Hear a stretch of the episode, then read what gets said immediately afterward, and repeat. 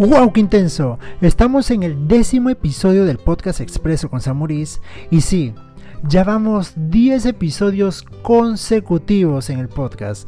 No sabes la inmensa alegría que tengo por la buena acogida que está teniendo el podcast y muchas gracias, gracias a ti por escucharme. Así que empecemos directamente con las noticias. Si hay una compañía a nivel mundial que trabaja arduamente en inteligencia artificial día y noche, esa es Google. Y es de que Google, a través de su plataforma Google Meet, sí, esa que tiene como competidor directo a Microsoft Teams y a Zoom, incorporará una nueva herramienta. Y esta será eliminar el ruido ambiental. ¿No nos ha pasado que estamos en una reunión por Zoom y a nuestro alrededor alguien se anima a encender el televisor o a encender la radio para escuchar música o escuchar eh, noticias. Y claro, esto nos genera incomodidad, molestia en algunos casos, porque claro, estamos en una reunión muy seria y todo ello, y de fondo escuchar la música como que de todas maneras puede llegar a desconcentrarnos. Ahora con Google Meet esto pasará al olvido. Y claro, ellos mencionan de que ahorita están dándole los toques hogareños, pero de que este mes sale esta nueva función, sale. Mencionar también de que Google Meet es una plataforma de paga, pero que estará gratuita hasta el 30 de septiembre. Sí, hasta el 30 de septiembre. Será interesante utilizar esta, esta plataforma para temas así más serios, para temas de trabajo. Y claro, eso también invita a que las empresas competidoras se pongan las pilas, se pongan las pilas para escuchar más también al consumidor porque estamos teniendo estas nuevas necesidades y claro, Google Meet ha captado esta nueva necesidad y me parece muy buena jugada por parte de ellos. Por otro lado, hablemos de Pepsi. Y es de que Pepsi lanza en Estados Unidos su nueva versión de refresco. Esta vez será sabor piña.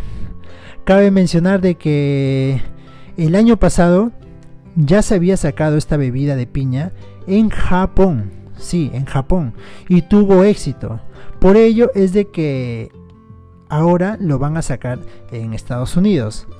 Vamos a ver, claro, ellos también mencionan de que hacen esto porque ahora nuevos, los nuevos consumidores están abiertos a nuevos sabores y no a lo convencional.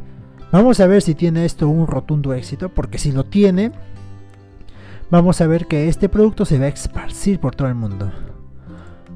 Por otro lado, hablemos de Disney. ¿Qué ha hecho Disney? Bueno, desde California dicen de que reabrirán las puertas de Disney World el 17 de julio. Sí, el 17 de julio.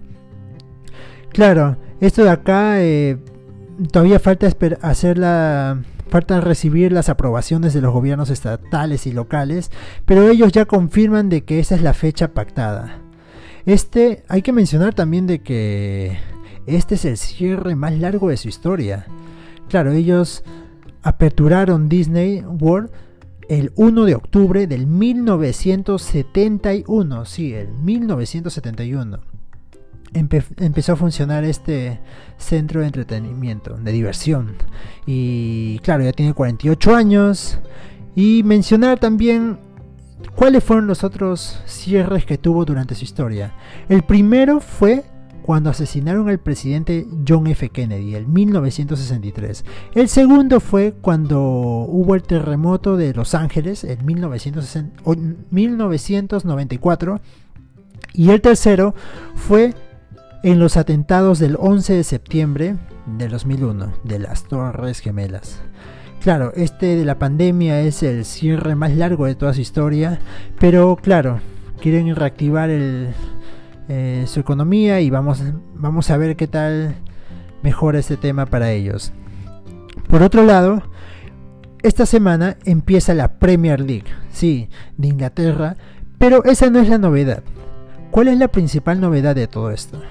De que FIFA 20, sí, ese videojuego para PlayStation 4, para Xbox y para Nintendo Switch, colocará sonidos de audiencias en los partidos de fútbol.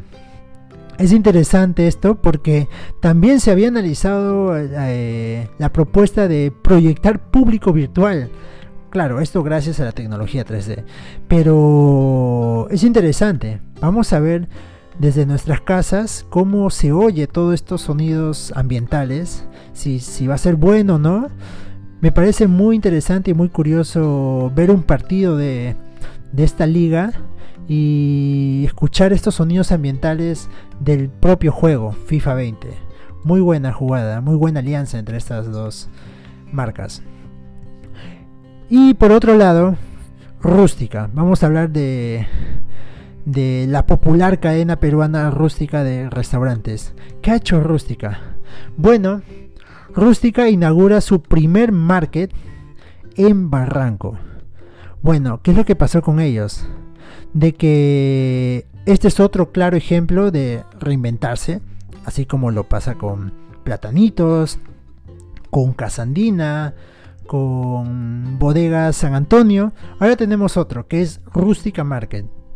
Claro, lanzaron su primera su primer market en Barranco, específicamente en la Plaza Municipal de Barranco, pero la misma, la misma eh, cadena peruana dice que abrirán 20 markets más en los próximos días. Es interesante, es interesante saber cómo cambiarán sillas y mesas por estantes que claro, ofrecerán diferentes tipos de alimentos de primera necesidad. Vamos a ver qué tal le va a, a este market. Y bueno, sin nada más que decir, Chau, chau.